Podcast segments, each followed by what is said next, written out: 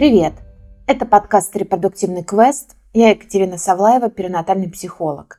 Сегодня я хочу поговорить с вами о фазах, через которые проходит семья на пути к ребенку или на пути к принятию того, что они не станут родителями таким образом, как они ожидали.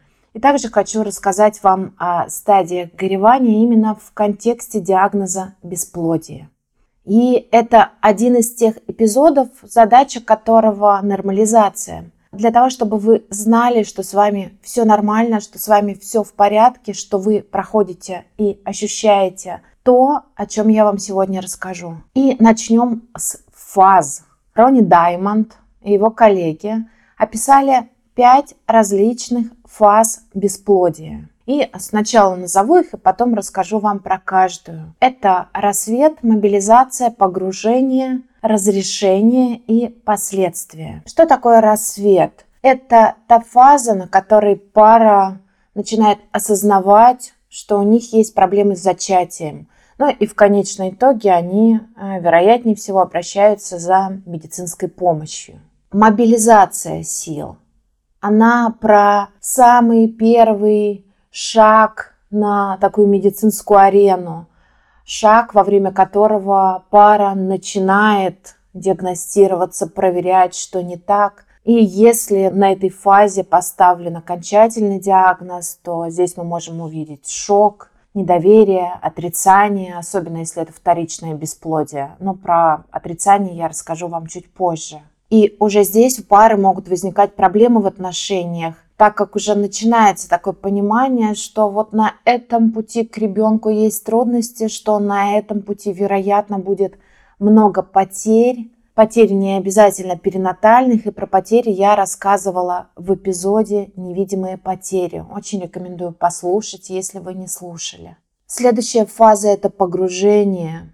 Наверное, можно сказать, что она самая сложная, что она требует очень много сил – так как во время этой фазы пара проходит все больше и больше испытаний и каких-то медицинских вмешательств. И также эта фаза характеризуется тем, что такое ощущение подвешенности. И ты как будто еще и не родитель, и ты не можешь перейти к следующему этапу твоего жизненного планируемого цикла. И в конце, в финале этой фазы погружения – пары могут э, столкнуться с альтернативами построения семьи, теми, о которых они никогда не думали и которые им приходится рассматривать. Например, это решение об использовании донорского материала, либо донорских эмбрионах или усыновления. И вот в фазе разрешения есть э, три такие подфазы пересекающиеся. Это прекращение медицинского лечения, это признание и оплакивание потери генетически общего ребенка и переориентация на другие возможности, ну, такие, например, как традиционное усыновление или выбор бездетности. Но, естественно, также в фазе разрешения может случиться как раз-таки то, что и ожидалось, что получится стать родителями. Другой вопрос, как, какие пути для этого нужны. Фаза последствий, ее название говорит само за себя. Это про последствия вот этого опыта бесплодия. Ведь даже когда после бесплодия появляется ребенок, последствия могут быть, включая супружеские проблемы, сексуальные проблемы или проблемы уже родительские. И особенно это может быть явным и видимым, если партнеры не справились с теми потерями, которые были на пути. И здесь можно задать себе вопрос, а на какой фазе, на каком этапе сейчас находитесь вы? И как на этом этапе вы можете помочь и себе пройти этот этап, и помочь своей семье.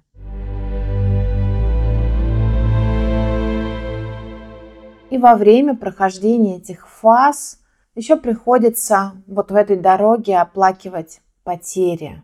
И, как я уже сказала, даже если история с бесплодием или с потерями перинатальными заканчивается тем, что на руках долгожданный младенец, то до того момента, как он окажется на руках, очень много всего непростого, через что приходится проходить. И это вот все непростое может э, быть обернуто в такое хроническое длительное горевание. И давайте посмотрим, какие здесь у нас стадии, и обратимся к известной многим Элизабет Кюблер-Росс, которая вывела стадии при принятии диагноза. Да, Кюблер-Росс говорила о других диагнозах, но многие исследователи э, иностранные как раз-таки относят эти стадии и к диагнозу бесплодия. Ну и также часто мы говорим о стадиях э, у Элизабет, когда мы вообще говорим, в принципе, о потерях. Но сейчас смотрим в контексте бесплодия. И если вы защищаетесь от информации о своем диагнозе, если вы пока не готовы посмотреть на реальность, на какую-то грустную для вас правду, то вероятно, что вы в самом начале пути. Его Величество отрицание. Отрицание – это как раз-таки первая стадия по Элизабет Кюблер-Росс. И это чудесный защитный механизм. Это защитный механизм, который позволяет отрицать или игнорировать очевидные факты. Для, того, для чего? Для того, чтобы защитить психику от травмы. Это такой некий полный отказ от неприятной болезненной информации. И отрицание очень часто становится как раз-таки первой реакцией на боль потери или когда происходит узнавание какого-то тяжелого диагноза. Или когда, несмотря на очевидные доказательства того, что что-то происходит, мы говорим, ну нет, нет, со мной этого просто не может случиться. Нет, только не со мной. знаете, это как ребенок. Он закрыл глаза и думает, что и его при этом не видят. даже если вы какой-то своей частью понимаете и знаете реальность, то ваше сердце, оно все равно может оказаться в такой, казалось бы, безопасности отрицания. Например, ну, это не так уж важно, мы пытаемся только два года. Я знаю кого-то, кто пытался в течение семи лет, а потом забеременел. У нас все будет хорошо. Или со мной такого произойти не может. Это какая-то ошибка. Все наладится само собой. И сейчас дам реальную цитату женщины про диагноз отрицания из одной книги. Перевод это. Несколько раз на протяжении всего нашего процесса я возвращалась к отрицанию – чтобы получить глоток свежего воздуха, когда я пыталась убедить себя, что все еще в порядке. Я знала, что это не так. Но каким-то образом мне нужно было прожить еще один день, и казалось, я нашла свой способ сделать это. Конец цитаты. Отрицание – это такая некая общая тема в контексте бесплодия.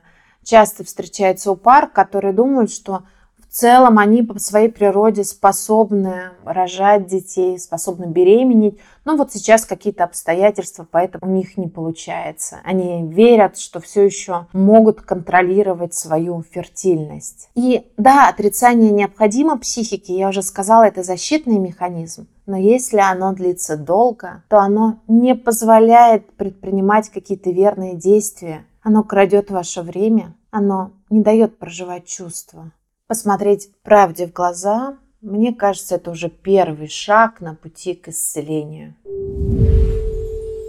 Но идем дальше. Тут я хочу добавить, что эти стадии нелинейные, они могут меняться, можно ходить от одной к другой и обратно.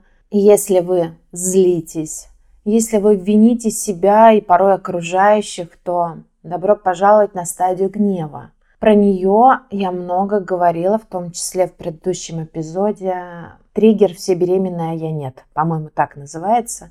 Тоже рекомендую послушать, если не слушали. Так вот, в какой-то момент во время лечения бесплодия или в процессе вообще принятия этого диагноза пары могут испытывать э, очень-очень сильный гнев. Это про то, что это несправедливо, то, что происходит. Бесплодие несправедливо может быть много злости, когда ты видишь, что другие женщины, которые, кажется, ничего не делают для этого, им вот беременность дается просто так. Злость может быть на то, что другие беременные жалуются на свой токсикоз или только родившие на своих маленьких детей. Или злость на женщин, которые забеременели незапланированно, хотят сделать аборт или просто недовольны своей беременностью. Или когда кто-то обращается с ребенком не так, как видится правильным для этой пары или для этого человека. Злость может быть и на злость, гнев на семью,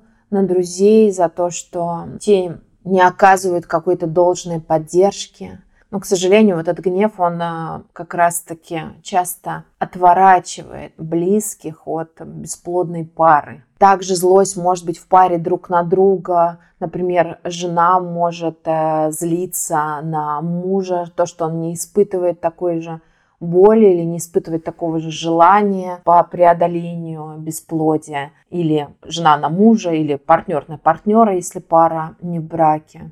Также один в паре может предъявлять к другому какие-то требования и злиться, когда эти ожидания не оправданы, вот именно по процессу лечения бесплодия. Также может быть очень много гнева, порой даже неоправданного на медицину, на клинику, в которой происходит лечение. И часто даже не врач, а персонал клиники или медсестры могут э, ощущать на себя вот этот гнев, это недовольство. Иногда они первые, кто узнают о том, что пара достаточно тяжело справляется с бесплодием. Но гнева есть еще одна сторона.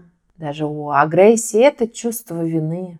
Да, это гнев, направленный на себя, и в попытках понять, оценить степень какой-то своей вины, часто женщина или пара, ну чаще все-таки женщина приходит к врачу в поисках этих ответов. Например, если женщина когда-то делала аборт и считает, что, возможно, это стало причиной ее бесплодия. Она может бесконечно обвинять себя до тех пор, пока врач не убедит ее в обратном или не признает, что да, действительно связь у этих событий есть. Ну и также часто, когда обнаружено, в чем причина бесплодия, у кого из пары стоит такой диагноз, то часто это приводит к огромной чувстве вины за то, что вот я в нашей семье не могу стать тем человеком, который продолжит наш род. Я препятствую как будто тому, чтобы наша семья была полной. И даже исходя из этого чувства вины часто бывает вот та история, там, уходи, найди себе нормальную или нормального, способного родить тебе ребенка, а я останусь одна со своей проблемой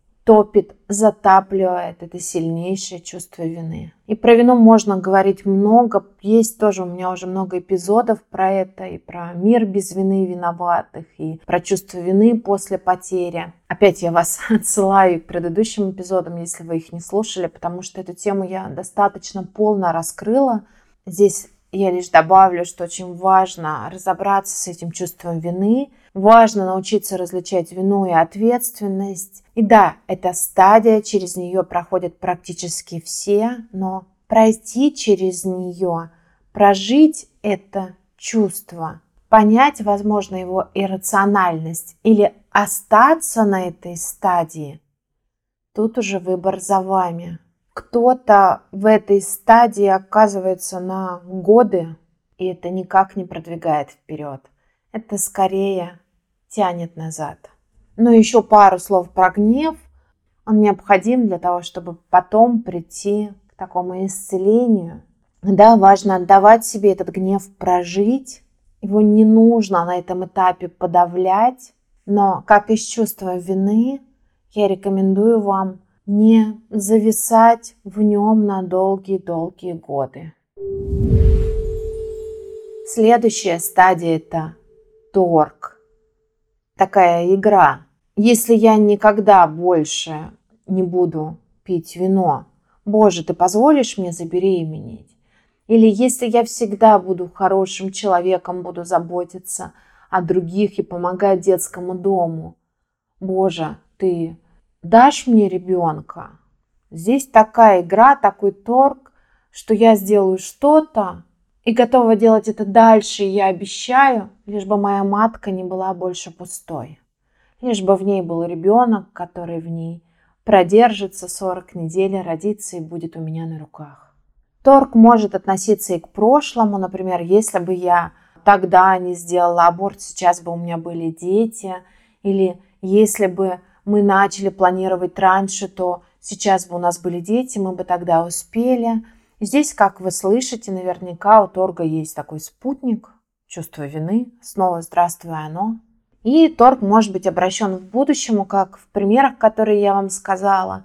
Конструкция такова, что если я сделаю что-то, я готова это делать, то пусть у меня будет то-то. Если то. И если говорить про торг, обращенный в прошлое, то он как будто позволяет не совершать тех ошибок в кавычках, которые были совершены там, как будто это такая история про то, что на этот раз я подстрахуюсь, все возьму про контроль, и у меня все будет хорошо. Если говорить про торг, обращенный в будущее, то это некая попытка найти решение, или там, если я буду молиться каждое утро, то у меня будет ребенок. Это попытка, это такая соломинка, за которую мы хватаемся, пытаясь разрешить тяжелое и невыносимое для нас.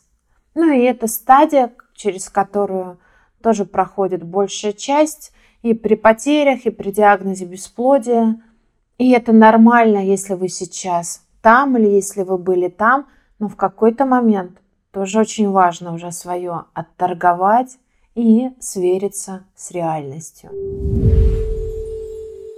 Дальше у нас идет стадия депрессии, и здесь важно различать клиническую депрессию и депрессию как стадию. Если у вас есть симптомы клинической депрессии, то здесь уже необходимо обращение к врачу, к психиатру.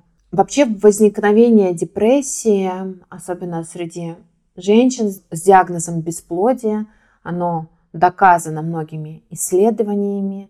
И вот это ощущение, что мне плохо, что уже нет сил, что я ничего не хочу делать. На этой стадии может быть и такое ощущение потери контроля над своей жизнью.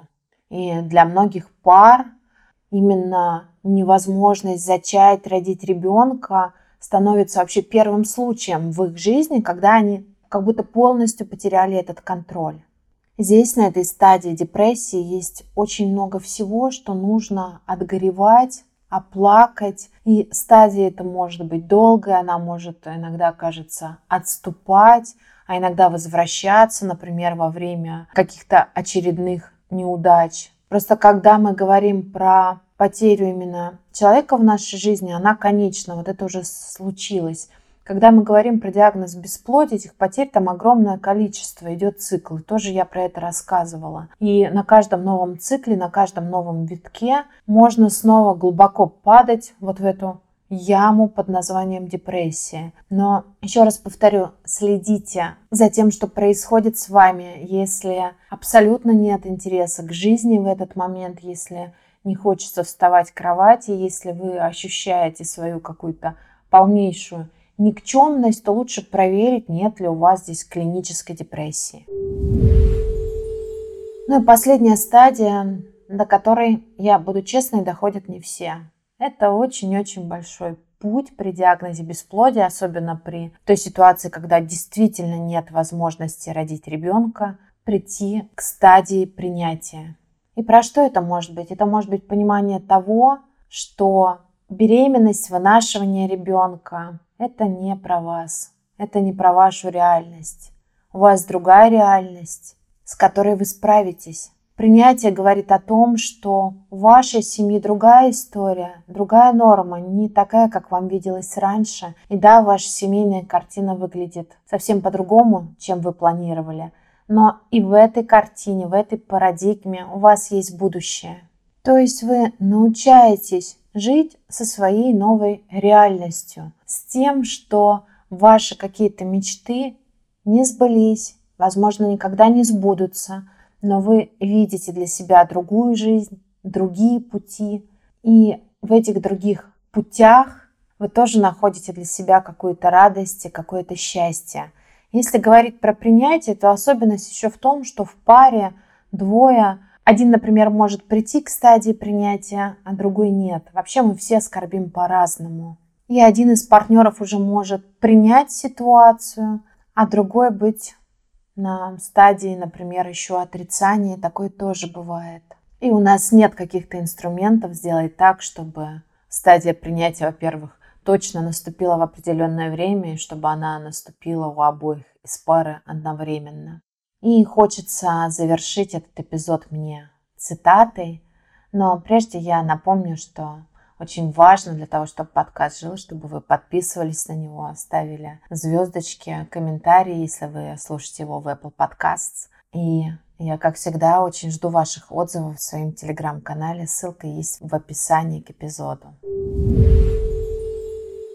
А сейчас цитата из книги Not Pregnant, автор Кэти Куиллет. Для меня скорбь ощущалась как слон в каждой комнате, который поглощал каждую последнюю частицу воздуха. Каким-то образом мой муж, казалось, смог немного лучше справиться, отступая назад и интерпретируя нашу парадигму горя с более широкой точки зрения, я понимаю, что мы оба были уместны в нашем горевании. Однако в то время он думал, что мне нужно отдохнуть от горя, так как ему казалось, что у меня симптомы депрессии, а я думала, что ему нужно быть более эмоциональным в контакте с этим процессом, с этой ситуацией.